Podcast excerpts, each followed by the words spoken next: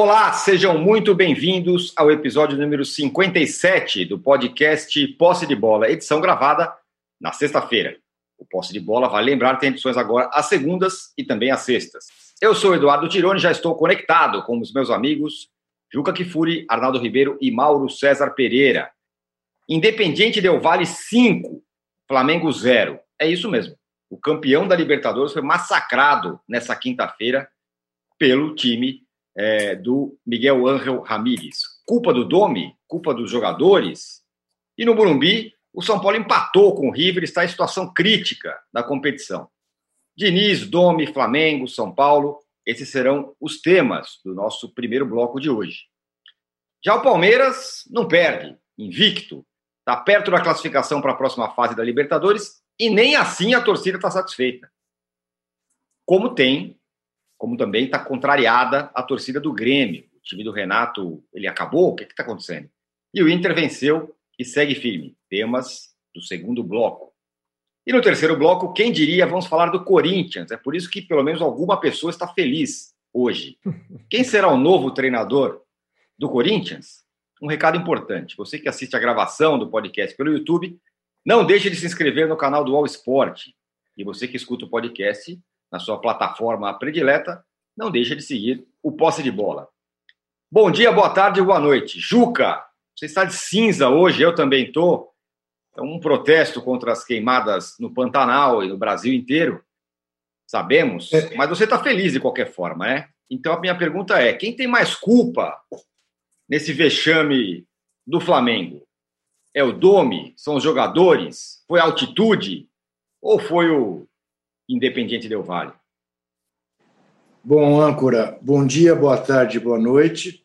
Veja que também o nosso Arnaldo está de cinza, só o Mauro está com uma camisa cor de fogo e é evidentemente uma sexta-feira de cinzas uh, por todas as razões das queimadas no Pantanal, das queimadas na Amazônia, dessa irresponsabilidade uh, que vem de Brasília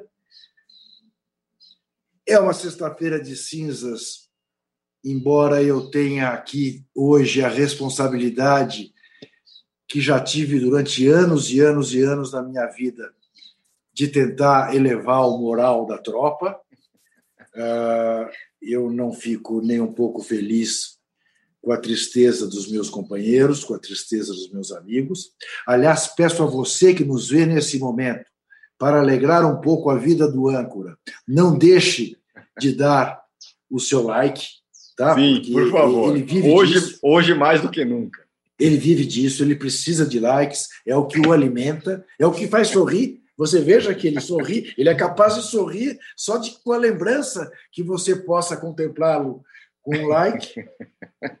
E como é habitual nas minhas aberturas, eh, queria estranhar que na pauta do posse de hoje não tenhamos o palpitante assunto, veja a que ponto chegamos. Seleção brasileira, porque logo mais é o técnico Tite convocará a seleção brasileira para as eliminatórias. Eu, eu, eu, eu, tô, eu tô, já estou sentindo aquela adrenalina de, de, de, torcedor sabendo quem será que ele não vai convocar para não atrapalhar meu time. Tô nessa. Exatamente, exatamente. Mas, enfim, eu sou uma pessoa disciplinada, vou me ater ao que propõe a nossa pauta. E quero aí dizer que vou hoje nadar contra a corrente.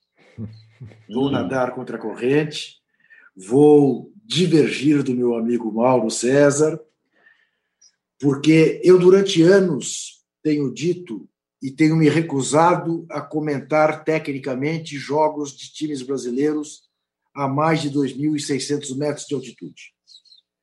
Porque absolutamente impossível. Óbvio, quando você enfrenta um adversário mais ou menos do seu nível. O Palmeiras deu-se muito bem contra um time que há seis meses não jogava e é muito frágil. Vai levar uma goleada aqui em São Paulo. O, Flamengo jogou contra um time que é muito bom, com quem ele terá dificuldade no Maracanã, e numa altitude que não dá para jogar de igual para igual. Eu acho que o nosso Domenech errou. Uh, acertou ao fazer o primeiro tempo tentando levar o jogo em banho-maria. É, mas, infelizmente, tomou um gol. E aí errou gravemente ao achar que poderia reagir, ao achar que poderia virar. E errou mais ainda quando a catástrofe estava desenhada de meter um bando de atacantes de novo, repetiu aquela bobagem de encher de atacante, quando o que tinha que fazer ali era tentar evitar a humilhação. Mas uh, eu vou eu vou até antecipar, porque, enfim, é na minha estará na minha coluna de domingo na Folha, mas eu gosto sempre de repetir, porque durante anos no linha de passe, aliás, antes ainda no cartão verde, eu brigava com o Zé Trajano, como acho que vou brigar com o Mauro hoje, eh, em termos em torno da questão da altitude, dizendo, mas é, você está desmentindo o que diz a ciência do esporte. E ele, e ele argumentava, Antigamente o Brasil ia lá, time brasileiro ia lá em La Paz e metia 7, 8. E eu respondia, mas a diferença era muito grande, não dá para comparar. Até o dia em que eu fui fazer uma pesquisa e descobri, e descobri que é dessas coisas que a gente fala meio assim, de orelhada. E eu fui ver, o Santos jogou uma vez, o Santos do Pelé, jogou uma vez em La Paz nas nas Libertadores de 62, que o Santos foi campeão pela primeira vez. Jogou contra o Deportivo Municipal. O Deportivo Municipal fez 1 a 0, o Santos fez 2 a 1, o Deportivo Municipal fez 3 a 2 e o Santos no fim, gol do Tite fez 4 a 3. Sabe quanto foi o jogo na Vila Belmiro? Três dias depois, 6 a 1. 6 a 1. Quer dizer, o Santos ganhou, suou sangue para ganhar de 4 a 3 você vai lá no Acervo Santista ainda, tem um relato do jogo, virada dramática em La Paz. Por quê? A 3.640 metros. Mais alto do que o Flamengo pegou. Mas o Flamengo jogou a 2.850. Então, a, eu, tá bom, estou de acordo. E aquela apatia do time do Flamengo, profissionais? Apatia de quem de quem até o raciocínio é complicado. E eu quero dizer, Mauro, antes que você, com todo, com todo direito, é óbvio, divirja de mim de zero a cem, eu admito que a minha opinião tenha um quê de muito pessoal. Porque às vezes em que eu fui, eu teve um jogo que eu não consegui comentar sangrava meu nariz, eu não tinha, eu cometia a bobagem de, de, de subir escada. Eu, eu fiquei uns 15, 20 minutos para poder comentar o jogo. Então, uh, uh, eu, eu sofro muito na altitude. Muito. Então, eu me coloco no lugar dos jogadores e digo, eu seria incapaz de jogar. Eu sei que eu, aí, que é uma comparação indevida essa, que eu não sou atleta mas eu não, eu não suporto a ideia, e é uma das razões que me fazem não dar à Libertadores a importância que o mundo em geral dá. É, eu acho desumano obrigar é, clubes que, que vivem, enfim, em altitudes normais e jogar lá pertinho do céu. Portanto, eu não nego a humilhação, é óbvio que é humilhante tomar de 5 a 0, eh, mas eu acho que ainda esta será uma daquelas derrotas de goleada que no dia em que o nosso time é campeão, a gente fala, lembra que o time tomou de cinco, de não sei quem? O Santos vivia fazendo isso. Tomava uma goleada de cinco, de seis, de quatro, e depois era campeão com o pé nas costas.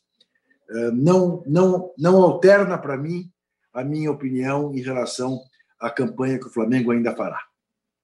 Mauro, antes, o, antes, o Arnaldo também tem problemas na altitude. É, é isso, eu tenho, Arnaldo? Eu tenho vários problemas.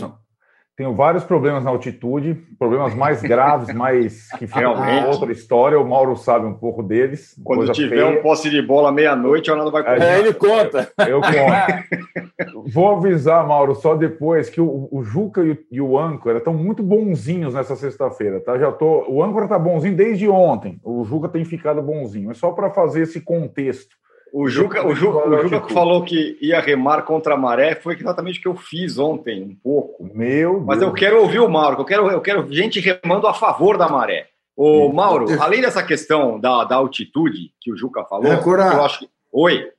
Você foi muito bem ontem. Quando Obrigado. Fomos falar, quando fomos falar do São Paulo, você verá. Muito bem, muito obrigado. É, Mauro, além dessa questão da altitude, que eu acho que de fato tem o seu, seu peso, é, mas eu queria que você falasse disso e de uma outra coisa também que eu fiquei pensando ontem, que é o seguinte: é, nos piores momentos do Jorge Jesus no Flamengo, foram pouquíssimos, é verdade, mas os piores momentos, goleada Bahia, sei lá, é, é, eliminação do Atlético Paranaense, enfim. Nesses piores momentos, nem ali a gente conseguia enxergar de fora um descompasso entre o treinador e o elenco e os jogadores. E agora me dá essa impressão, pelo jeito como o time jogou ontem. O que, que tem que fazer? Tem que vai que vai demite o elenco inteiro, é, dá uma prensa em todo mundo. Qual que é o caminho para que a coisa não desande? Hoje é, dia, hoje é dia 18, né? Então, é. amanhã o Flamengo completa sete meses que esteve jogando naquela mesma cidade contra esse mesmo time pela Recopa e empatou em 2 a 2 Oito titulares daquele jogo foram titulares ontem. Uhum. É, as, as, novidades ontem em relação àquele time, estou até pegando aqui a escalação, foram o, o goleiro César, que na época jogou o Diego Alves, o Rafinha foi embora, jogou o Isla, né? E o, e o Gustavo Henrique. E ontem foi o Léo Pereira. Jogou o Rodrigo Caio ontem e naquela oportunidade. Rodrigo Caio, Felipe Luiz, Arão, Jefferson, Everton Ribeiro, Diego, Arrascaeta, Bruno Henrique, Gabigol estava suspenso, né? não jogou essa partida, que foi expulso na final da Libertadores. Ainda veio o Pedro, entrou, uhum. entrou no jogo de ontem e entrou naquele jogo. Esses caras já foram lá, esses caras jogaram lá, esses caras sabiam qual era o tamanho do problema aí, dessa questão da altitude que o Juca destacou, e eles poderiam até perder o jogo de uma maneira aceitável, é, um placar, digamos assim, normal, é, mas isso aí não dá, isso aí não dá. Não só pelo placar, mas pela forma como o time se comportou. É algo muito bizarro e estranho que me obriga a, pelo menos, ficar com 30 pulgas atrás da orelha. Não dá para você ficar achando que foi, ah, não, foi só uma noite ruim. Esse é o famoso que porra é essa, né? Não tem como. Uhum. Que, que negócio é esse? Como é que pode isso? O que significa isso? São perguntas que têm que ser respondidas. E internamente alguém hoje tem que apertar lá os caras para saber o que é isso. E, e, conversar também com o técnico. Né? O técnico, é, eu, eu, bem, quem acompanha aqui a gente falando sobre, aqui em outros lugares, né? falando sobre o, o, o, Domenech, eu acho que não é justo você fazer uma avaliação precoce do trabalho do técnico. Eram muito, muito poucos jogos, só que ele já teve tempo de entender como as coisas funcionam. Ontem, por exemplo, a ideia inicial não era ruim. Ah, vou tentar ficar com a bola, vou colocar o Diego e tal. Não funcionou. A posse de bola foi do Del Valle do primeiro tempo e o time equatoriano finalizou, perdeu gols e fez 1 a 0 Poderia ter feito mais. Arão, completamente distante do jogo. O Arão, o controle remoto do Tomar Arão, foi, Jesus levou embora lá para Portugal. Ele voltou a ser aquele jogador indolente pré-Jesus, igualzinho. Observe dos gols do Del Valle. O Arão chega atrasado, vem trotando. Ele é um volante, gente. Ele tem que estar tá dividindo, ele tem que estar tá cobrindo, tem que estar tá acompanhando até o final a jogada. E não é só da altitude, tem acontecido também aqui no, no, aqui embaixo, aqui em São Paulo não é nível do mar, mas é um pouquinho acima, mas enfim, acontece no Brasil. O que está havendo? Há uma mudança de comportamento, o jogador está desconcentrado, isso tem que ser corrigido, entre várias outras coisas. E ontem você pega o segundo gol, é um passe errado do Everton Ribeiro, uma rebatida atrapalhada do Léo Pereira, aí o Preciado pega a bola, passa pelo Arão, dá uma meia-lua no Gerson, conduz a bola até a área e ninguém o incomoda e chuta para o gol. O goleiro aceita tudo, tudo, chutou, entra. Ele nem chega perto de defender o César, nem chega perto. Aí é deficiência técnica mesmo. É um erro aí da direção por não ter buscado um goleiro é, mais confiável para ser reserva do Diego Alves. O outro menino a gente já viu ali contra o Bahia que não está pronto, o goleiro muito jovem e inexperiente.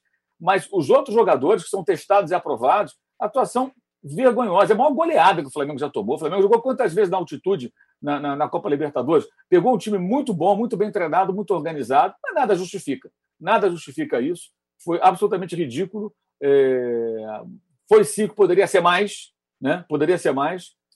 E agora cabe ao, ao, aos jogadores é tentar explicar esse batom na cueca aí, porque não tem explicação isso aí, cara. Isso aí é uma coisa que não tem, não tem explicação, não tem justificativa, não tem desculpa, e o técnico tem que ser questionado. Aí ele está perdendo o jogo daquela maneira. cara, evita o pior. Não, ele bota Bruno Henrique juntos, Gabigol, Pedro e Michael. Aí virou uma bagunça completa, o time todo espalhado em campo, a defesa exposta e, naturalmente, os gols foram saindo. Perdesse de 2 a 0 3 a 1 3 a 0 já seria um placar ruim. Aí, depois do jogo, aí você vê a, a, falta de conexão dele com a realidade. Ontem foi, ontem foi demais. Ele vira e fala assim: não, se fosse do mata-mata, seria um desastre. Claro, teria que recuperar um 5 a 0 mas é, são, são três pontos. Concordo, para efeito de classificação, não vai atrapalhar tanto, o time deve se classificar. Mas não é isso que está sendo discutido, e sim o vexame. O campeão não pode tomar de 5 a 0. O uhum. Bayern de Munique não pode chegar na próxima Liga dos Campeões, jogar contra, sei lá, um time da Turquia é, e tomar de 5 a 0. Nem que amanhã tenha, tenha altitude na Turquia. Não dá. Não pode. Não pode, ponto. Não pode tomar de 5 a 0. É simples assim. O Flamengo é o campeão. O Flamengo tem uma lista de vexames em Libertadores que é uma coisa imensa. O Flamengo é o grande amarelão da Libertadores, junto com o Colo-Colo, nesse século. Uma coleção de fracassos, vários fracassos, vários vexames. É uma coisa horrorosa. Ano passado mudou isso com a maneira como venceu a competição. E agora teve uma, uma grande recaída. E isso tem que ser discutido internamente. Agora, o que há? Muita especulação, muita gente acha que os jogadores não, não, não gostam das ideias do técnico, da, da, da, forma de trabalhar do técnico, mas se os jogadores não gostam, que se resolva entre eles. O que não pode é ver é, é jogador, é, é, desde o começo do jogo, correndo de forma desorganizada, não dividindo bola, é, é, parecendo que está em campo com preguiça. Ah, mas tem altitude. Altitude? Entraram em campo já sob efeito da altitude. Então não tem condição de jogar, gente. Então não tem condição de jogar. Tem que fazer que nem o Goiás e São Paulo. Olha, os caras estão com Covid aqui, não vou ter o jogo. Ah, não, não tem o jogo, não pode ter jogo. Não tem condição. O Flamengo não pode jogar na altitude. Mas o Palmeiras ganhou. Jogou até o final. O Rony jogou bem. Eu sei que cada um tem uma, que cada um tem uma reação. É, é, o Atlético venceu. Atlético Paranaense. Então, isso não tem desculpa, não tem desculpa, é um vexame, é uma vergonha, foi algo patético, e vamos ver o que vai acontecer. E no meio disso tudo ainda tem a briga política ali dentro. Tem gente dentro do clube que vê um lado bom dessa derrota, porque isso enfraquece adversários políticos. Efeitos de um governo de coalizão do Rodolfo Landim, que juntou várias correntes políticas. Né? Aliás, tem uma turma numerosa lá. Né? Está o vice de, de vice-geral jurídico, o presidente, o vice de marketing, o vice de relações externas, o vice de futebol, claro, o diretor executivo de, futebol, normal, né? Esses caras têm que ir. É, dois integrantes do conselho de futebol. Uma turma. Tinha uma foto ontem lá que postaram com os dirigentes do time equatoriano, Independente Del Vale, todo mundo lá é, é, é acompanhando. Né? Quer dizer, isso porque está na pandemia, né? Todo mundo lá viajando, todo mundo lá vendo lá. Lógico, o Flamengo fretou avião, talvez sobrassem lugares ali, os caras foram. Agora, quem é que vai. Imagina as cornetadas hoje. Uhum. E os donos da razão, né? Ah, se fosse o Miguel, ninguém sabe o que ia acontecer se fosse o Ramírez. Uma coisa é o ótimo técnico espanhol, 35 anos, treinando um time minúsculo do Equador, que o Independente do Vale é um time minúsculo, tem isso. Um clube minúsculo. É um clube isso. pequenininho. Ele fazendo um trabalho no sub-19, sub-17, sub qualquer coisa, e aí os caras, de repente, promovem o profissional e dá tudo certo. A outra é treinar o Flamengo com couro comendo o tempo todo, muita mídia, muita cobrança, jogador estrela. Seu Gabigol não pode sair do time, né? Não pode sair do time, faz beicinho, fica de E aquele mapa de calor, hein? É, bota, é... bota o dedinho assim para fazer aquela coisa de criança, né? Faz biquinho, aí perde o gol contra o Ceará. Ontem não pegou na bola. Ontem ele pegou na bola 14 vezes. Ele não existiu em campo, ele nem jogou de centroavante, jogou mais pela esquerda. O Arrascaeta era o atacante mais centralizado, o Everton na ponta direita ali, onde, onde, onde é o habitat dele, né? onde, onde se sai melhor. Então, assim, é, tem várias questões aí que, que têm que ser citadas. E, assim, vou repetir o que eu falei aqui do Gabigol, até o Arnaldo achou que o Gabigol estava com a razão, a gente discutiu isso aqui no, no poste de bola. O Gabigol, depois que fez beicinho, porque não entrou de saída contra o Fortaleza, ele não pode mais perder dois gols e o Flamengo perder para o Ceará, gols feitos. Ele não pode manter a atuação como de ontem, nem a 5 mil metros de altitude. Não tem desculpa, porque se ele é o Bambambam, Bam, Bam, não é o Zico, cara. Então uhum. faz beicinho, que não, não posso ficar no banco, faz beicinho. Meu irmão, você vai ter que decidir todo o jogo então agora, você não é o Superman. E é muito bem pago, hein? Muitíssimo bem pago. Então o que aconteceu ontem foi ridículo, foi vergonhoso, envergonhou o torcedor do Flamengo né, que está agora. O Flamengo tirava onda com o negócio de cinco em cima do Grêmio, agora vai estar tá todo mundo tirando onda em cima do Flamengo. Uhum. Isso é responsabilidade, responsabilidade de quem? Dos jogadores e do treinador. De, de, todos eles, não só do técnico. Botar a culpa só no técnico agora é muito conveniente para muita gente que se omitiu no jogo de ontem, que não jogou nada. E vamos ver hoje quem vai dar a cara. Qual o jogador que vai dar entrevista, qual o dirigente que vai aparecer. o que, que vão falar. Tem um monte de dirigente lá. Vamos ver quem, quem é que vai aparecer, quem é que vai ter a coragem de falar alguma coisa para o torcedor. Acho que esse é um ponto agora bem importante, que é ficar lá agora, né, quietinho no canto, não adianta. Estão lá em Guayaquil, chegaram de madrugada lá. Daqui a pouco já estão acordados. Dá tempo, tem tempo suficiente durante o dia para falar alguma coisa. Nos tempos de. Aqui. Fala, Olha aqui. Não, só quero, só quero pontuar duas coisas, Mauro. Uh, você, é verdade, o Atlético Paranaense ganhou. O Atlético Paranaense jogou a menos de 2.600 metros, que é o que a ciência do esporte diz que é o suportável. O Cochabamba é 2.560.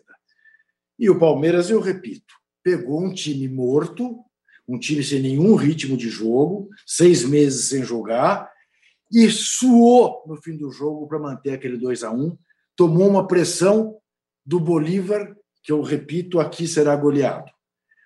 O, o, Flamengo, o Flamengo terá dificuldade para jogar contra o Deportivo Del Valle no Maracanã. Acho até que é favorito, mas terá dificuldade, porque vai encontrar um time que a gente sabe que é bom. Então, eu acho que apenas isso. Não dá para botar, dizer, ah, o Atlético Paranaense também jogou na altitude. Jogou numa altitude suportável. O Flamengo já jogou numa altitude insuportável. Agora, de resto, eu até concordo com você em relação à análise que você faz do time. Agora, para mim, é uma análise prejudicada pela minha incapacidade de conviver uh, uh, na altitude.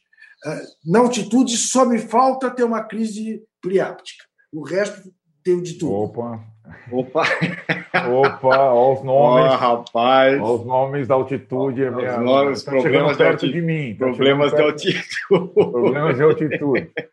o, o Arnaldo, o, o, Mauro falou um pouco do, do técnico do, do Independente Del Vale, e eu concordo com o fato de que uma coisa é você treinar o Independente Del Vale, time minúsculo, que o cara pode fazer o que ele quiser, outra coisa é o cara treinar o Flamengo, o Corinthians, quem quer que seja. Acho que o Thiago Nunes é a, é a última prova que a gente tem visto como as coisas são, são diferentes. Treinar o Corinthians tem um tamanho, é outra história.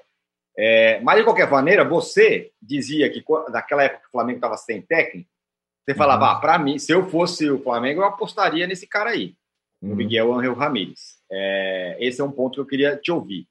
E o outro ponto é do outro time também, né? Que jogou ontem o São Paulo e do Diniz que está enroscado na, na, Libertadores depois do empate de ontem. Diga lá.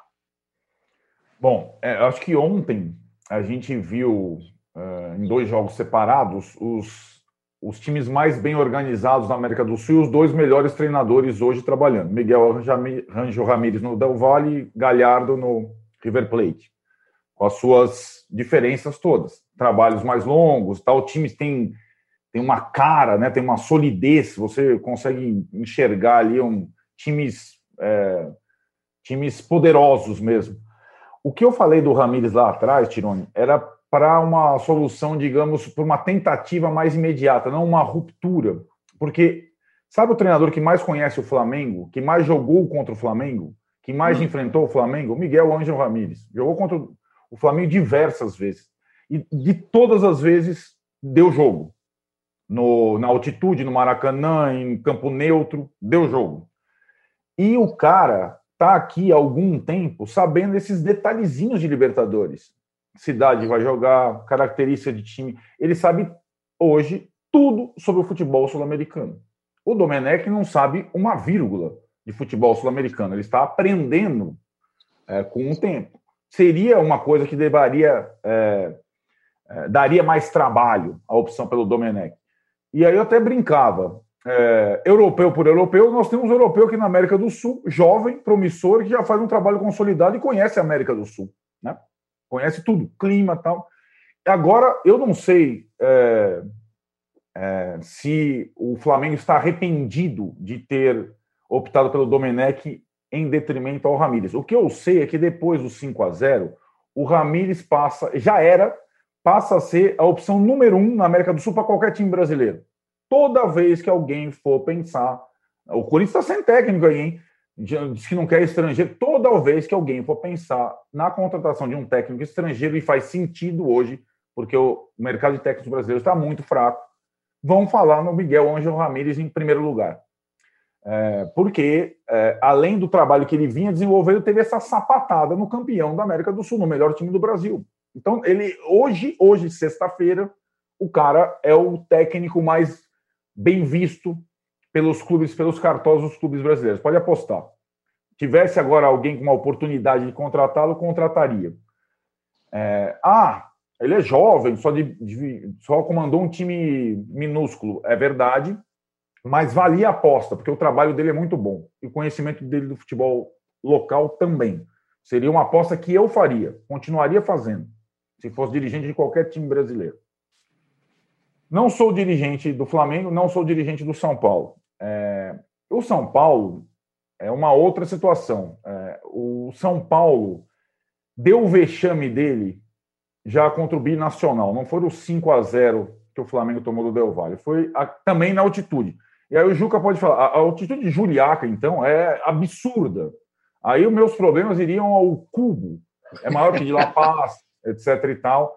É, o, os adversários do São Paulo não jogarão em Juliaca. E aí, a Libertadores tem vários segredinhos. Um, alguns deles são aquelas questões de bastidores.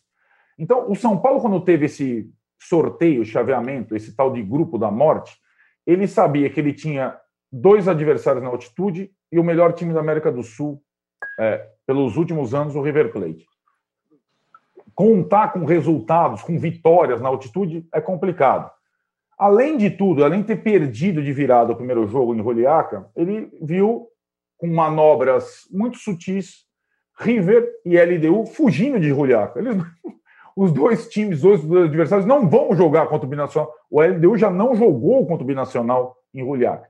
Então, assim, o São Paulo, enquanto não tiver um comando que preste atenção nos detalhes, vai ser isso aí a situação obrigava o São Paulo a vencer o River Plate em casa. E você ser obrigado a vencer o River Plate em casa sem torcida, porque a torcida do São Paulo faz diferença pra caramba na Libertadores, pra cacete. É, é, o, é a torcida que mais faz diferença como local na Libertadores, é a do São Paulo.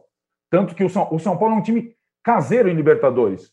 Ele não ganha de ninguém fora e, ganha, e ninguém ganha do São Paulo no Morumbi, a não ser com jogos estranhos. Expulsão no primeiro tempo, aquelas coisas todas. O São Paulo não perdeu de novo do River Plate, mas precisava ter ganhado. Se tivesse a torcida, possivelmente venceria, acho. Você fez até aquela pergunta, Tirone. O que, que é melhor? Jogar contra o River sem ritmo, parado, é, ou jogar contra o River inteiro, se estivesse na ponta dos carros com o torcedor? Na ponta dos carros com o torcedor. O São Paulo já venceu o River na ponta dos cascos com o torcedor diversas vezes e não conseguiu vencer. E, e assim, matematicamente, a classificação tá, é, é, é, é, depende de um resultado completamente atípico.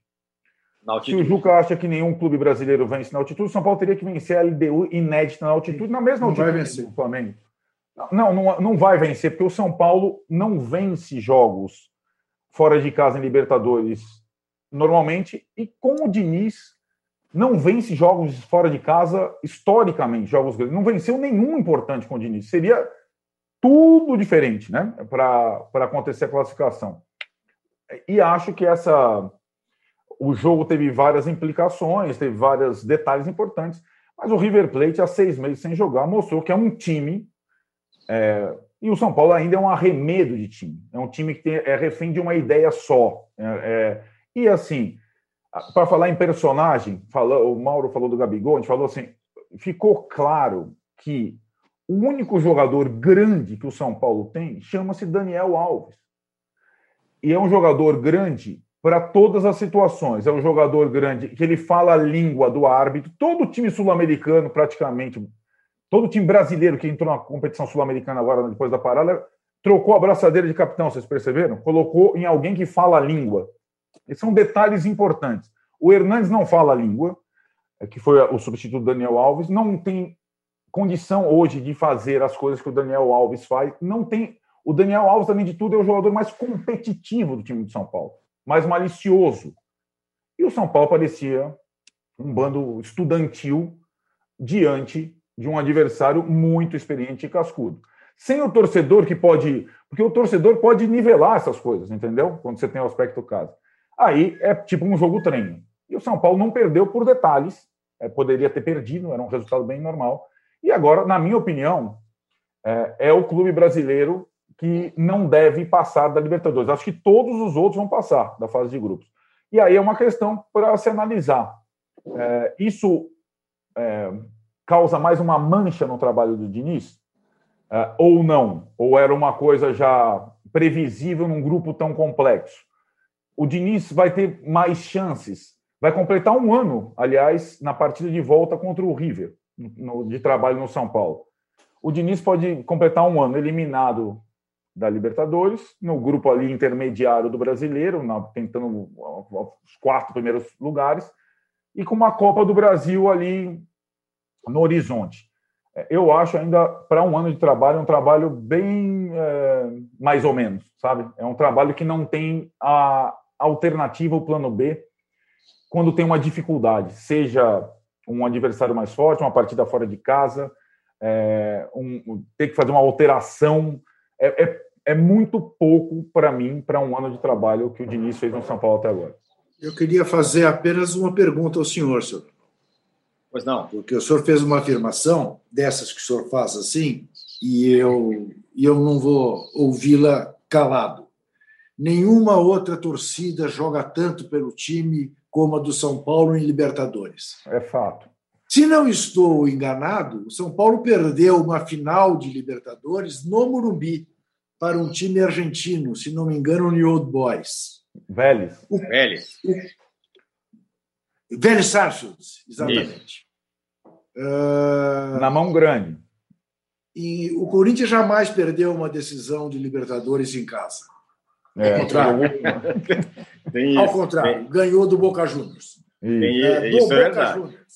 Isso então, é verdade. Portanto, não vou aceitar essa sua afirmação.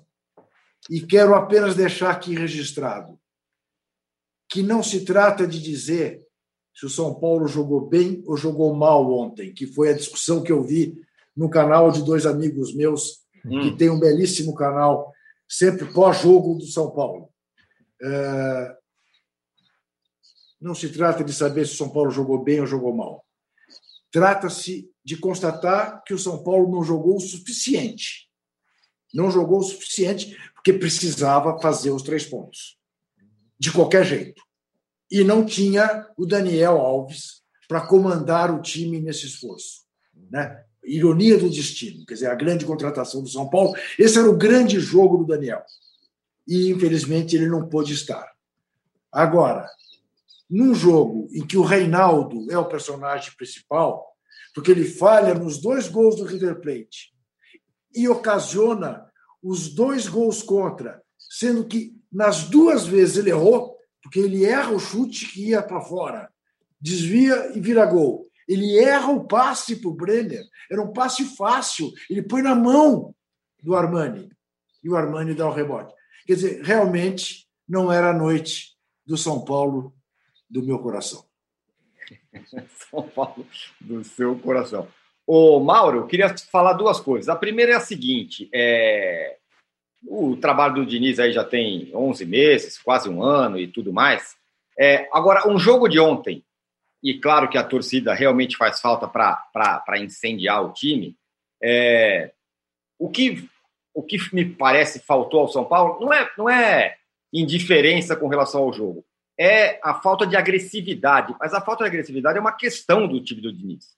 Que eu insisto, é um time que tenta ser ofensivo, mas dificilmente é agressivo. O, o, o, o, o River não se sentiu acuado, apertado, pressionado ali durante o jogo. Muito pelo contrário, em alguns momentos o São Paulo se sentiu assim. E essa é uma pergunta. E a segunda, que tem a ver com isso, se isso também é o fato do River estar tão à vontade, é sinal de que o River voltou a ser o, o melhor time da América. E ontem, mais uma vez, mesmo sem, sem, sem jogar há muito tempo, é, não teve grandes problemas.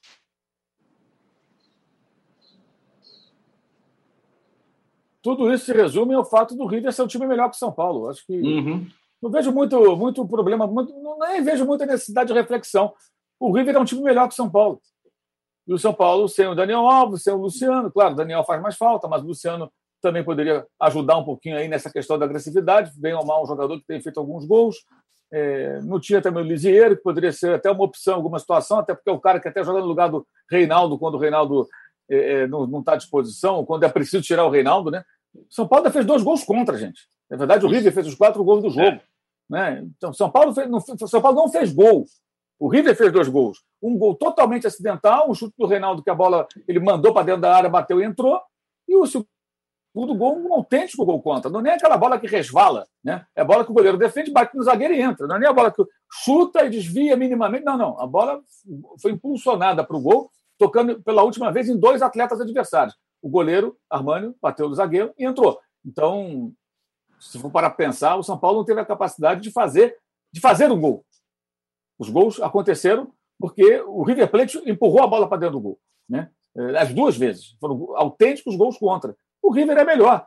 O River passou por uma dificuldade agora, quando perdeu o Campeonato Argentino, antes da parada da pandemia. Mas o time é muito bem treinado. É um time que perde jogadores, mas tem conseguido repor. Ontem Álvaro jogando, fazendo, eh, aliás, participando dos dois gols, né? passou a bola para o Borré, depois ele mesmo fez o gol. Jogador jovem ganhando espaço. É, é, então, o River Plate é melhor que o São Paulo. Acho que não tem muito o que discutir. São Paulo é um time que tem problemas, é um time que não tem tanto poder de fogo de fato. Aí você pode lembrar o investimento de 7 milhões de euros no Pablo, quer dizer, muito dinheiro de um cara que não é um grande goleador, que não é, uhum. não é ele que vai entregar para o São Paulo é, é, aquele gol no jogo grande, dificilmente vai ser ele. Uhum. Você, você, espera, alguém espera assim, não, vamos jogar, o São Paulo não pensa, vamos jogar contra o River Plate, esse jogo eu tenho o Pablo lá, esse cara vai. Não vai. Não vai, não é ele que vai resolver. Pode até fazer um gol num jogo importante, mas não é um jogador que você vai contar com ele nessas horas. E foram investidos 7 milhões de euros nessa contratação. Então você tem aí problemas que vêm lá de trás. É, é, e agora a situação do São Paulo fica realmente difícil, né? Por quê? Porque perdeu para o Binacional. Isso. A derrota do Binacional é que é o problema. O empate de ontem, se tivesse vencido o Binacional e teve chance de vencer, e perdeu os gols, de novo o ataque aí. Até o Antônio uhum. não está mais, perdeu o gol feito e tal. O São Paulo vai, não. O Pablo perdeu também, né? O Pablo perdeu também. Né? Então, o que seria? Ah, foi lá, jogou, ganhou do Binacional. Ok. Empatou com, com o River. Pode empatar com o River, perder até para o River na Argentina, que não vai ser um motivo de problema. O time tem a chance de se classificar. Ia decidir com o LDU e ganhou o jogo contra eles, jogando no Morumbi. Mas aquela derrota que é o problema, aquilo que desequilibra tudo. E, e agora, como ninguém vai jogar mais na altitude, né? Uhum. Uhum. A tendência é ninguém perder ponto para esse time. Os outros não, dois devem, devem ganhar. já não perdeu, já ganhou. Exato, exato. Agora o River também não vai lá. E tem um aspecto que o Arnaldo já destacou aqui em outras oportunidades: o fato de o River Plate ser, ter sido punido, não teria público nos seus jogos, só que agora ninguém tem público e isso igualou também. É. Então, até uma desvantagem que o River teria né, de não poder contar com a sua torcida lá em Núñez, agora isso ficou equilibrado porque todos os jogos são sem público.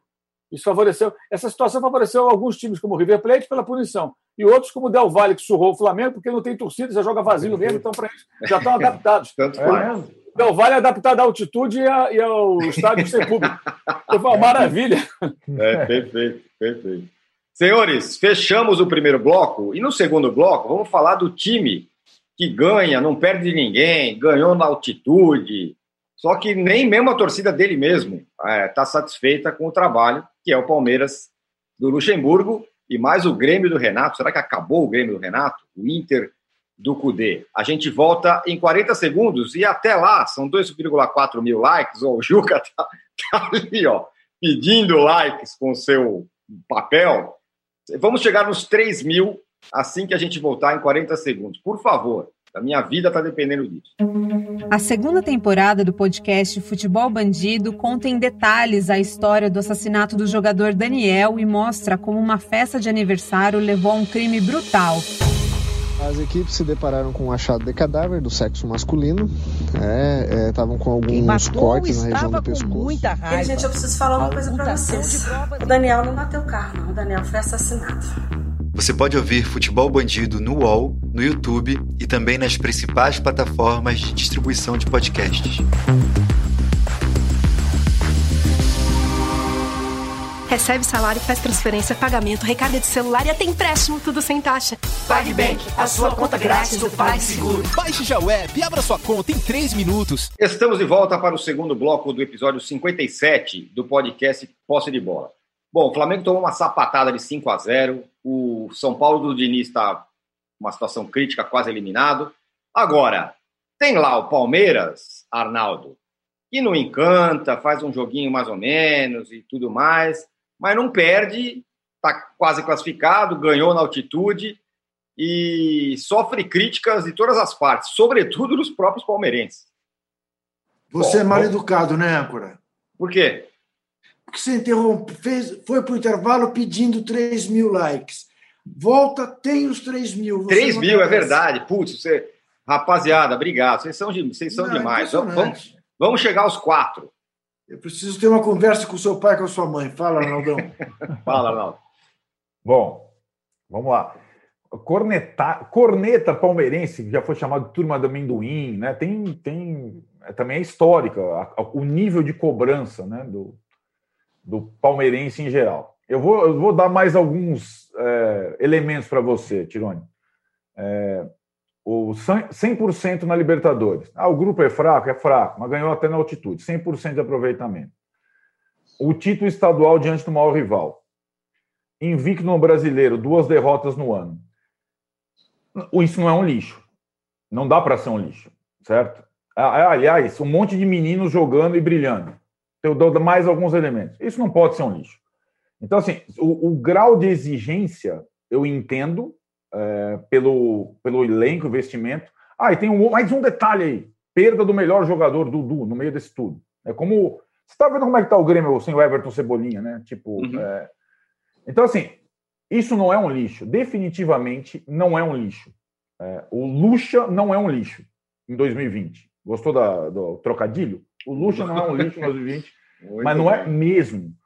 E assim, e tem mais umas coisas que eu acho que podem ficar num outro aspecto nos próximos dias, sabe? Que tem um, tem um jogo aí, tem um, tem um desafio aí, tem mais um desafio. E acho talvez, passado esse desafio, se vencido esse desafio, aí ainda as cornetas vão ser mais é, contestadas ainda, que é o desafio do dia 27 de setembro, Palmeiras e Flamengo no Allianz Parque. Por quê? Porque o Luxemburgo foi contratado para deixar o Palmeiras mais próximo ao Flamengo. Simplesmente isso. Na, na prática, era pegar um time que tinha grandes, bons jogadores e fazê-lo jogar e ganhar e diminuir a diferença em relação ao Flamengo. Essa diferença já diminuiu pelo Palmeiras e pelo Flamengo. Pelas duas coisas. Ah, o Palmeiras não é brilhante. Não é. E não vai ser brilhante. O time do Luxemburgo não vai ser brilhante. Ele não tem mais condição de fazer isso. Os jogadores que o Palmeiras tem não tem mais condição de fazer isso. Não tem condição, nunca tiveram condição de fazer um time brilhante. Esse é o ponto. Não tem lá o Everton Ribeiro, não tem o Gabigol, não tem, não tem. Agora tem um time competitivo padedel, sofre pouco gol e que pode brigar por todos os títulos esse ano. O time do Palmeiras, do Luxemburgo, pode brigar por todos os títulos esse ano, inclusive a Libertadores que o Luxemburgo não tem, pela característica do time brilhante ou não, eu quero ver contestar se vier aí a Libertadores, ou o G4 do Brasileiro, ou a Copa do Brasil, porque assim, o que nós estamos vendo dos outros times, você, o Juca, todos calminhos, etc e tal, com o Flamengo, com o São Paulo, às vezes com o Grêmio do Renato, com o Inter do Cudê e tal. Meu, o Palmeiras é o time mais sólido do Brasil hoje. O que a gente pode fazer, cara? Para ganhar do Palmeiras, ninguém ganha. É difícil é difícil ganhar do Palmeiras. Essa é a questão. Então, uh, o Lucha não é um lixo. O Lucha de 2020 não é brilhante, mas ele não é um lixo. Mas o Arnaldo hoje tirou, tirou a sexta-feira para me provocar. Ele, ó, tá não é? É brincadeira. O Corinthians, o Corinthians ganhou do Palmeiras. O Corinthians, esse time medíocre, uma das duas, ganhou do Palmeiras. Das, uma das duas ganhou derrotas. do Palmeiras. Na, Palmeiras permitiu a classificação do Corinthians para as finais. Foi o São ah, Paulo. Para com isso. Agora, estou de acordo com ele. E também eu estou achando, eu não estou vindo desde a vitória em La Paz. Eu confesso, eu que moro perto né, da Casa Verde, Casa Verde, a casa do Palmeiras. Uh, eu não tenho ouvido palmeirense cornetar. Olha, porque eu acho rapaz. que nossa, eu acho que o jogo lá em La Paz. Aqui no chat tem cornetagem de palmeirense. Tem um, teve um aqui que eu passou aqui falando: a gente não quer só comida, quer comida, diversão e arte. Não quer só o time ah, ganhar. quer tá que mas espera um pouquinho, mas espera um pouquinho. Exigir mais do que o Palmeiras fez em La Paz, aí é um absurdo. É um absurdo. É rigorosamente um absurdo. Queria mais o quê? Palmeiras fez 1 a 0 tá bom, ganhou um pênalti de presente. Mas uh, um pênalti de presente é menos do que dois gols contra. Uh, depois uh, criou novas chances de gol. Fez 2 a 0 num gol maravilhoso do Gabriel Menino. Tomou um gol no fim porque morre. E aí tomou pressão. Mas até do ponto de vista emocional, foi isso que o Arnaldo disse: um time resistente. Desorganizou-se no final, porque não há, eu digo sempre, o problema não é só pulmonar, o problema é cerebral também. Você tem dificuldade de pensar. Eu tenho, quando chego na altitude. Até como turista. Até como turista. Levei meu filho menor para Cusco e Machu Picchu uhum. e passei mal. E não tinha que trabalhar. Não chego a ter os mesmos problemas do meu amigo Arnaldo, mas. é, é. Eventualmente, até gostaria, talvez, de ter Assim, é. Pois é. Tá. É muito arriscado. também, é, também é isso. Arriscado. É Agora, arriscado. o Juca, o Juca não. O, o, Luxemburgo não tem esse problema, nenhum problema na altitude, até porque ele vai com aquela roupa de boneco de neve que ele foi ali no, no jogo contra, contra, o Bolívar. Ele estava parecendo, sei lá, um homem espacial ali, Mauro. Mas é, agora ficamos na seguinte situação: o Flamengo tomou essa sapatada, o São Paulo do Diniz não vai. É... O Grêmio do Renato, Mauro, acho que acabou esse time do Grêmio do Renato. O que está acontecendo? E aí, então, o Luxemburgo e o Palmeiras do Luxemburgo, mesmo como diz o Arnaldo, não é um time brilhante, começa a aparecer e fala: pô, esses caras aí têm chance de ganhar. Olha, primeiro quero deixar claro que, assim, é, discordar do Arnaldo quando ele fala as coisas que ele falou agora é quase que uma obrigação para mim. Né? Aliás, as nossas visões de futebol são muito distantes. Gostamos, né? é por isso que é, funciona. A nossa é, paixão pelo futebol é parecida e a visão é diferente. A visão é, muito, é muito diferente. Eu vejo da seguinte maneira: é, o Arnaldo ele vibra com a volta do futebol brasileiro às trevas, depois de um pouco de luz em 2019 com São Paulo e JJ, Jorge Jesus. O sucesso de Luxemburgo jogando a bolinha que joga o Palmeiras seria voltar aquele futebol tacanho até 2018, quando o Palmeiras foi campeão brasileiro, com um time que era o 12 em posse de bola, o time do bicão para frente, defesa sólida, Dudu resolve, vamos que vamos. Era o bastante, era. É legítimo ser campeão assim? Claro que é. Mas isso é futebol? Bem, se você se contenta com isso, Arnaldo, beleza, eu não. Então, o que acontece com o Palmeiras? Tem mais empates que vitórias no brasileiro, é um time que não perde, mas não ganha do Goiás, não ganha do Sport Recife em casa, quase perde para um time cheio de reservas do Internacional, empata ali no último minuto, sabe lá como. É um time que queria pouco, com material humano para muito mais. Pode dar para o gasto? Pode, porque se o Flamengo for essa porcaria que foi lá em Quito durante o ano, o Renato e o Grêmio, o time de fato, respondendo ao Tirone, acabou. Aquele time acabou. O Renato tem que reconstruir tudo e não sei se será capaz. O jogo de terça-feira, de quarta-feira, em Santiago, foi uma atuação medonha. O Grêmio poderia ter sido goleado como foi o Flamengo, uhum. sem altitude. A Católica teve chance de fazer vários gols e perdeu vários. O Zampedre, o centroavante horroroso, fez um, perdeu três gols feitos. O sujeito ruim. Meu Deus do céu, coisa impressionante. Na cara do gol ele perdia. Como ele é ruim. Até o Vitor Bini, que torce, torce pelo Rosário Central, lembrava a passagem infeliz desse, desse atacante pelo, pelo time dele lá da Argentina. E era também um sofrimento para os caras lá. Então, é, dá para o gasto no momento? Dá. A chave do Palmeiras na Libertadores é uma chave fraca. Jogando esse futebol, não vai ganhar a Libertadores. Se o Palmeiras enfrentasse o River Plate, que o São Paulo enfrentou, não venceria jogando essa bolinha que joga e que apresentou nos últimos jogos. Não venceria. Como talvez tivesse dificuldades com o Boca e com o Del Valle. Jogasse com o Del Valle em São Paulo, na altitude, é, no Himalaia, onde fosse, esse, essa bola do Palmeiras não ganharia do Del Valle. Ia ter dificuldades. Existem times melhores da América do Sul. Nesse momento, não é o Flamengo e não é o Grêmio, que são os dois últimos brasileiros campeões da Libertadores. Não preciso explicar por quê, é só olhar para as atuações vergonhosas dos dois, um na quarta e um na quinta-feira. Atuações, as duas foram vergonhosas. O Flamengo foi mais vergonhoso que o placar foi pior. Mas os dois, os dois assim, o Grêmio foi vergonhoso também pelo seguinte: jogou com um time mais fraco. A Católica nem ponto tinha na competição.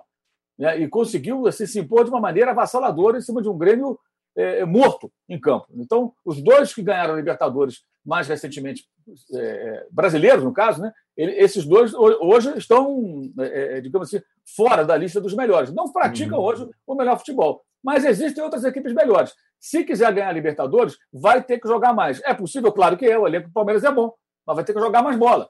Né? E para ser campeão brasileiro também, se ficar só empatando, empatando, não ganha o campeonato. Tanto que não está em primeiro. O Internacional está à frente, embora tenha perdido para o Fluminense e tenha perdido para o Goiás com 10 homens. Mas o Inter vence alguns jogos. O Palmeiras empata, empata, empata. Isso que irrita o torcedor do Palmeiras, que ele olha e vê, esse time pode fazer mais. Agora, imagina se o Palmeiras fosse bem treinado, tirando proveito dessa fase horrorosa do Flamengo e do Grêmio. Opa! Aí você fala, então o Palmeiras não, ele não absorveu o que foi feito em 2019 para ter um, um, futebol melhor agora. Ele está jogando aquilo que dá para o gasto nesse momento e deu para o gasto até 2018, não em 2019. Mas ele vai depender do quê? Dos outros continuarem no buraco. Só que tem muita coisa para acontecer. Então, se o Inter evoluir, se o Atlético Mineiro evoluir, e esses têm técnico para isso, ou se o Flamengo se recuperar com o Domenech, sei lá com quem, o Grêmio com o Renato, sei lá com quem, aí o Palmeiras não vai chegar a lugar nenhum com esse time. Jogando o que, joga. Não com esse time, não, com esse futebol, que é um futebol fraco. Venceu um jogo, foi uma boa atuação, é, é, dentro das circunstâncias, acho que foi perfeito. O estilo do jogo do Palmeiras de jogar esperando, o time reativo, né? funcionou bem ali na altitude.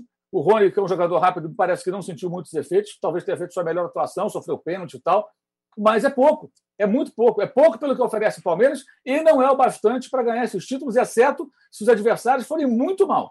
E eu acho isso pouco provável, é, especialmente pela presença de times também estrangeiros na Libertadores que prometem jogar mais bola até o final. Lembrando, o River Plate foi o primeiro jogo deles em meses.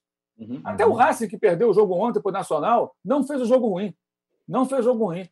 Perdeu um gol absurdo debaixo da trave do primeiro tempo, tomou um gol de pênalti, teve um jogador expulso e ainda assim não empatou, sabe lá como. E não jogava desde março. Esses times, o Boca venceu fora de casa. 500 uhum. caras com Covid lá, viajaram, a bagunça danada, tá, comemora, foram lá, jogaram e ganharam do Libertar. Então, assim, é, o buraco é mais embaixo. E eu acho que a torcida do Palmeiras percebe isso, boa parte percebe isso. Porque os caras veem o jogo, aí vê que o time não consegue ganhar do esporte Recife, com todo respeito ao esporte.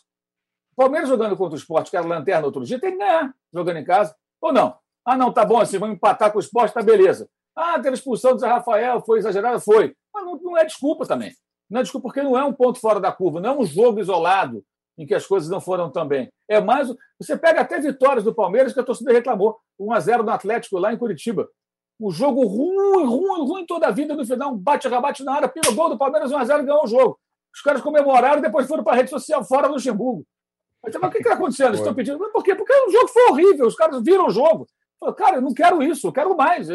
Você percebe assim, é uma vitória, você respira um pouco, mas é só. Isso não é o bastante. É preciso mais. O Palmeiras tem que fazer mais. E o técnico o Maurinho, tem que por mais. Maurinho, a expulsão, a expulsão do Zé Rafael foi injusta por aquela falta, mas deveria ter sido expulso na falta anterior, quando ele evitou uhum. aquele contra-ataque que assim. certamente redundaria, no mínimo, em perigo de gol. É, mas aí não sei se os dois amarelos, é, dois amarelos, né, no caso que ele levou, né? É, sim. Eu, eu, acho, é, eu acho que dá uma discussão ali. Muita gente reclamou, eu acho até que dá uma discussão. Se foi eu teria expulsado ali. Se foi, eu acho assim, dá, dá uma discussão. Então, acho que tá. os palmeirenses reclamaram, acho que eles têm ali um, um argumento que acho que é válido. Né? Não dá para dizer, ah, não, foi questionável. É, enfim, mas de uma forma ou de outra, com o Zé Rafael sem o Zé Rafael, o Palmeiras empatar com o esporte não é o que o torcedor espera. Não, não, não podia. Claro que não.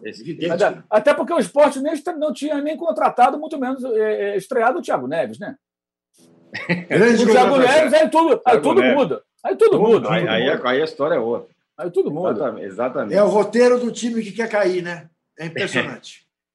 o, o Arnaldo, para arrematar, é, diante de tudo isso que a gente está vendo, Flamengo mal, Palmeiras, São Paulo esquisito, não sei o quê, é, o Inter do Cudê vai, vai surgindo aí entre os brasileiros na Libertadores como aquele mais forte? Qual é o Inter do Cudê? O dos 3 a 1 do primeiro tempo? Ou, ou dos 4 a 3 que perdeu de 2 a 1 no segundo tempo? Ah, é pois o é. Time, é o time que a gente eu gosto de ver, é, mesmo tendo alguns é, resultados absurdos, como a derrota para o Goiás, como é a mais o tempo todo. E acho que ele faz, já faz, assim, ele faz nitidamente um bom trabalho. Há muito tempo o Inter não liderava o brasileiro e a sua chave na Libertadores, e a chave na Libertadores tem o Grêmio. E aí que é o, é aí que é o interessante dessa, dessa mistura toda, porque o Renato, até agora, sobretudo esse ano, tem como única bandeira o Grenal, ou as vitórias nos Grenais, a superioridade sobre o Inter. O Cudê tem um asterisco no trabalho dele, não vencer Grenal. Bom, o Inter está à frente do Grêmio. O Grêmio está pressionado, tem Grenal semana que vem. Se der Inter, a, toda essa discussão na próxima sexta, nós vamos estar falando de outro aspecto. Aí o Renato vai ter problema. Aí o Renato vai começar a ter mais problema do que ele tem. E o Cudê acho que vai poder. Agora, eu não vejo é, no, no, elenco do Inter é, força e quantidade para jogar as duas é, no topo, brigando pelo título brasileiro e pela Libertadores. É, vai ser difícil. É uma coisa difícil. Né? É, você ter uma ideia, até o Grenal, o Inter vai jogar em Fortaleza contra o Fortaleza do Rogério Ceni que se preparou a semana inteira. Tem que ir a Fortaleza. Se fosse o Renato, mandava o time B, né? Mandava o time sub-12 do, do para jogar no, como fez com o Ceará, né? Como o Renato fez com o Ceará, nas viagens longas. Agora o Cudê e o Inter eles estão liderando um campeonato que eles não vencem desde 79, né? O Internacional não vence um Brasil desde 79. Então assim, é, é bem interessante essa semana de um de outro até o Grenal. E acho que o Inter não vai é, desprezar o jogo de Fortaleza contra o Fortaleza. Ele deve ir com algumas mexidas e quarta-feira, acho que o grande jogo da semana que vem, de novo, dessa vez sem torcida, com um monte de suspense e tudo mais, é o Grenal, que pode ser a primeira vitória do CUDE no clássico mais importante do Rio Grande do Sul. Muito bem. Encerramos aqui o segundo bloco do episódio 57 do podcast Posse de Bola. Temos aqui, viu, Juca, 4 mil likes. Aí, ó. Podemos chegar a 5 mil. Nada a ver com 5, o Flamengo e tal, mas podemos chegar a 5 mil, que seria uma boa. É, a gente volta em 40 segundos e por isso que tem alguém aqui que está um pouco feliz hoje. Vamos falar do Corinthians que ganhou e está à procura do novo técnico. Voltamos em 40 segundos, esperando chegar aos 5 mil likes. Já voltamos. Baixo Clero é o podcast de política do UOL. Toda semana eu, Carla Bigato, converso com os comentaristas Maria Carolina Trevisan e Diogo Schelp sobre temas que dominam a pauta política brasileira. Você pode ouvir o Baixo Clero e outros programas do UOL em uol.com.br podcasts, no YouTube e também nas principais plataformas de distribuição de podcasts. Recebe salário, faz transferência, pagamento, recarga de celular e até empréstimo, tudo sem taxa. PagBank, a sua conta grátis do PagSeguro. Baixe já o app e abra sua conta em 3 minutos. Estamos de volta para o terceiro bloco do episódio 57 do podcast Posse de Bola. Tá aí, o Corinthians ganhou com o pessoal do Terrão. História incrível do, do garoto Rony, que o Vessone tinha feito uma reportagem lá atrás. É, é, no, quando trabalhava no Lance ainda, vocês procurem aí, que é muito boa a história. E com o Coelho no comando. O Juca, Coelho, Dunga ou outro treinador? Pé de coelho, né? Corinthians ganhou Rabbit. com pé de coelho. Exatamente. Porque realmente é, não teve a sorte do tamanho do São Paulo, mas foi parecido. Foi parecido. Resultado absolutamente injusto para o Bahia. Custa crer que o Bahia esteja na situação em que está. Né? É, boa parte da explicação está no jejum do Gilberto, porque realmente ele está azarado. Ele está azarado. Quando, ele, quando o gol estava feito, o Avelar foi e tirou. Mas foi impressionante. O Bahia criava a condição de gol, o Corinthians ia lá e fazia gol na base da, Gol do Otero, igual aconteceu no jogo do São Paulo. A bola ia para fora, o Gilberto meteu a cabeça, desviou, matou o Douglas. E assim o Corinthians fez 1 a 0 né? Sem se dizer que houve um pênalti à moda VAR. Mas houve um pênalti contra o Corinthians não marcado Eu não daria. Para mim, aquilo é bola no braço, não é braço na bola, mas tem sido marcado pênalti no lance em que a bola bateu no braço do Xavier. Ainda bem que o Enfim. VAR deu um tempo, né, para nós, né? Deu um tempo. A gente está falando de futebol. Você vê como é que é. O Brasileirão, o VAR deu uma sumida Isso. e na Libertadores deu. tem, a gente fala de futebol. Isso, você tem toda a razão. Agora, então, é, dizer que é, tinha o dedo, teve o pé do coelho. É, o dedo do coelho não é exatamente a verdade. O Corinthians ganhou do Bahia por essas coisas do futebol. Não foi com uma atuação convincente, embora os dois meninos lançados por ele, tanto o Xavier quanto o Rony, foi, foram dois lançamentos agradabilíssimos e que, e que tem a ver com um certo espírito é, corintiano. Agora, voltando o Jô e tudo mais, quem sabe o Corinthians, depois de uma vitória, progrida e vá fazer a sua campanha de meio de tabela sem correr risco de queda. Olha, eu acho que é, recorrer ao Dunga agora, é, embora o Dunga tenha uma passagem muito bem sucedida como jogador do Corinthians, uhum. muito bem, chegou no Corinthians, o time precisava fazer uma campanha brilhante para chegar é, bem no final do Campeonato Paulista de 84, que era por pontos corridos, e ele conseguiu, ele foi a diferença. O Corinthians chegou no último jogo decidindo o título contra o Santos, Santos jogava pelo empate, mas se o Corinthians ganhasse, teria sido campeão. É, tem essa lembrança do Dunga no Corinthians, que é uma lembrança agradável. Eu acho que o Dunga, por tudo, quer dizer, pelo futebol que eu quero, porque afinal o Corinthians não queria mudar o jeito de jogar futebol, vai por o Dunga. Então, então traz o Mano Menezes. Traz o Mano Menezes já, vai lá na Bahia e diz: olha, é que o Mano Menezes diria não ao André Silva. André Silva é o presidente do Corinthians. Silva? É aquele que. Silva, sim, porque não quer estrangeiros. Ah. Né? Vocês estão falando de, de contratar o Miguel Ángel Ramírez? Não, André Silva é contra, porque o rapaz é estrangeiro, é espanhol. Né? André Silva é, é de família indígena. Né? Tupi-Guarani. Então, ah, para com isso, né? Quanta bobagem, Deus me livre. Não oh. vejo a hora de chegar dia 28 de novembro, que qualquer que seja o resultado da eleição, ele estará fora. Diga. Não, eu ia perguntar para o Arnaldo se, se essa história de ter técnico estrangeiro não vai mudar ali pelos lados do Corinthians é, depois do que, do que vai acontecer, da falta de perspectiva de algum técnico brasileiro. Será que o cara não vai mudar de ideia? É, eu acho que são pouquíssimas opções brasileiras para o Corinthians. O, Dunga surgiu aí, um, o Neto que trouxe né, essa, essa possibilidade, essa informação. É, tem uma opção mais conservadora, que seria o Dorival Júnior, que já pegou times grandes nessa situação, Flamengo, São Paulo e tudo mais. É, e poucas outras alternativas. Agora, para contratar um técnico estrangeiro em final de mandato assim é mais complicado, né? Você vai contratar, faltam. O Juca já tem a data já no calendário dele, né? novembro. Nós estamos já próximos de outubro. Você vai contratar um técnico é, que um outro presidente vai comandar. O estrangeiro é mais complicado topar essa, essa empreitada.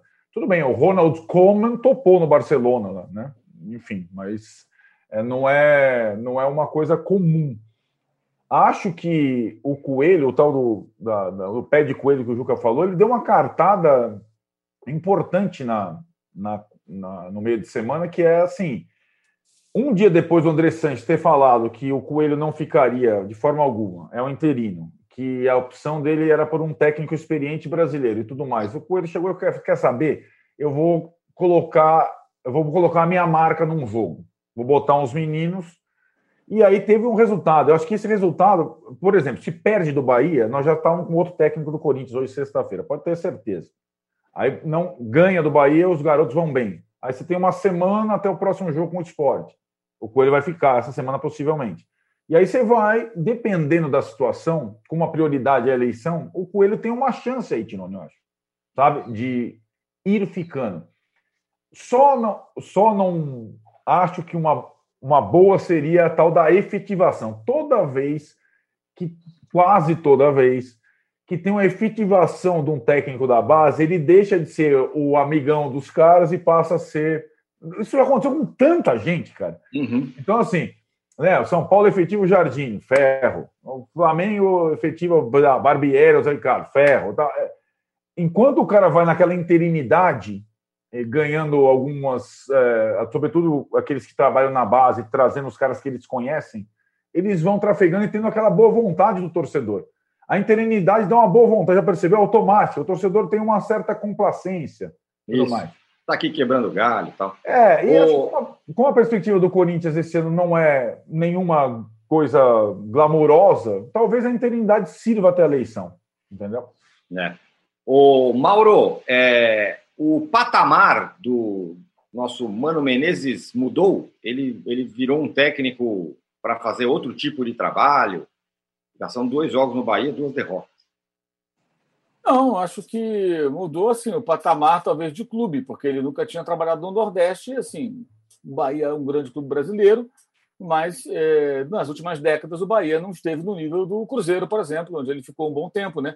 O Cruzeiro não, até então não tinha sido rebaixado, o Cruzeiro disputando títulos brasileiros, ganhando, ganhando Copa do Brasil, jogando torneios internacionais, Libertadores, o Bahia não passou por tudo isso, por nada disso, né? Praticamente. Então, ele foi para um clube que tem, digamos, ambições diferentes daquelas que tinha o último a contratá-lo. Acho que isso mudou. É, e não me parece que ele chegou lá para refazer o Bahia campeão de 88, por exemplo, né? e sim uhum. para fazer o Bahia ter uma campanha segura. Né? Quem sabe sonhar com uma competição internacional e tal, não é nada muito além disso. Então, acho que são, são metas ah, inferiores àquelas é, que eram estabelecidas pelos clubes que o contratavam. Nesse jogo agora, inclusive, achei até que o time dele jogou melhor que o Corinthians boa parte do jogo. Uhum. O Corinthians teve muita sorte nesse jogo também, né? Aliás, o presidente do Corinthians falou que é um técnico de sorte, né? Tem que ter sorte. Coelho. Então, ah, então Coelho, pode buscar aí o, o Gastão, primo do Pato Donald. né? Nossa, esse... Ou então, não, o então, primo do é, Pato Donald. É, ele tinha um, um tribo de quatro folhas, né? lembro, lembro. Sim, é ou, então, ou então, ou então, sei lá, ir lá num cassino em Las Vegas e pegar lá o camarada que estiver ganhando tudo lá nas mesas lá. Né? Pegar, pegar, aquele, pegar aquele cara que ganhou cara. 50 vezes na, na, na, na, loteria, lembra? Pois é, um daqueles deputados, talvez. Isso, esse aí, aí também não. Aí não vai, não. Aí não é sacanagem. Aí não. Aí de jeito nenhum. O Corinthians não merece isso. O Corinthians tem problemas demais. Inventaram é. mais uma dessas. Mas eu acho que, que assim, o humano é isso aí. Eu acho até que vai dar certo, porque as metas são mais baixas. Então, acho que para o que o humano se propõe a fazer, vai dar para o gasto. Não vai ser um futebol muito, muito encantador, promissor, ousado, mas o Bahia vai fazer pontos, vai ficar na posição de repente tranquilo, todo mundo vai ficar feliz. É, mas o Bahia já teve missões maiores ano passado, só que também o Roger Machado, é verdade que o trabalho dele ruiu, não estava bem, isso aí também não, não, não, é, me parece muito óbvio. Agora, essa questão do Miguel Ramírez, tem que lembrar o seguinte: esse cara está fazendo um trabalho há muito tempo, uhum. sem nenhuma Exatamente. pressão. É completamente Exatamente. diferente pegar esse rapaz, mesmo ele conhecendo na América do Sul, jogar num time grande e falar: ó, dê resultado agora. Não é assim. Yeah. Não é assim. Então, Perfeito. ele poderia funcionar num clube, talvez aqui no Brasil, que dê a ele tempo. E esse tempo aqui não existe. A gente precisa. São Paulo deu um ano pro Diniz, pô. Mas também no meio do fogo um cruzado o tempo todo, né? No meio do é. fogo cruzado o tempo todo. É assim é. que funciona. Então, ele, ele, tem essa, essa experiência, ele, como ele iria, ele iria, lidar com isso? É difícil. E assim, o trabalho de convencimento dos jogadores sobre uma forma de jogar. Ainda uhum. tem isso. Aí você tem que lidar com o jogador que faz bem sim quando vai para o banco, o outro que não gosta, o outro que reclama. É, é complicado. É bem complicado. É o, é o caso. É, é, é o, o, o Domenech. Domenech errou, errou. O que, que você faz? Manda embora ou você tenta entender também qual a passada de culpa de cada um? a tendência no Brasil é sempre mandar embora o técnico. Então, será que daria certo dessa maneira? A gente tem que discutir também a, a forma como o futebol brasileiro é administrado, os clubes são administrados. Então, você vê uma coisa ali funcionando, bacana. O próprio Galhardo, jogo de São Paulo. O Galhardo está lá um tempão. Ah, Sim. mas ele hoje está consagrado. Sim, mas ele, quando começou, não estava consagrado. Ele era um ex-jogador, um ex-ídolo do clube do como jogador, que tinha treinado o Nacional de Montevideo. Não tinha nem 40 anos. Então ele construiu isso, mas deram a ele condições, deram a ele tempo. Perderam a final da Libertadores daquela maneira para o Flamengo, perderam o título argentino para o Boca da maneira que perderam, né? nas últimas rodadas, escorreu entre os dedos para o Boca. Em poucos meses foram duas decepções profundas para a torcida do River Plate. Ninguém nem fala assim, não, vamos trocar, tirar o Galhardo, trazer não sei quem, Ramon Dias, nada, nada, nada. Uhum. É. ele acabou, nós vamos continuar aqui. Aconteceu aqui, perdeu. Mas não vai mudar. Aí você vê ontem o time jogar depois de meses, o time joga, pô. É. Por quê? É, é uma máquina que funciona. Exato. É uma máquina que funciona. Então, a gente, a gente não consegue fazer nem isso. Um time argentino consegue fazer, e aqui no Brasil não se consegue fazer isso. Perfeito. É, é Ótima reflexão. Senhores, é isso, hein? Fechamos o episódio 57 do podcast Posse de Bola. Foi muito legal hoje, a gente ficou muita gente com a gente aqui. Chegamos aqui nos 4,7 mil likes, excelente número. A gente volta na segunda-feira, quente como foi hoje. Valeu! Chega ao fim esse episódio do Posse de Bola. Lembrando que você também pode conferir mais opiniões e análises nos blogs dos comentaristas do UOL. Posse de Bola tem pauta e produção de Arnaldo Ribeiro e Eduardo Tironi, edição de áudio de Amer Menegassi e coordenação de Diogo Pinheiro.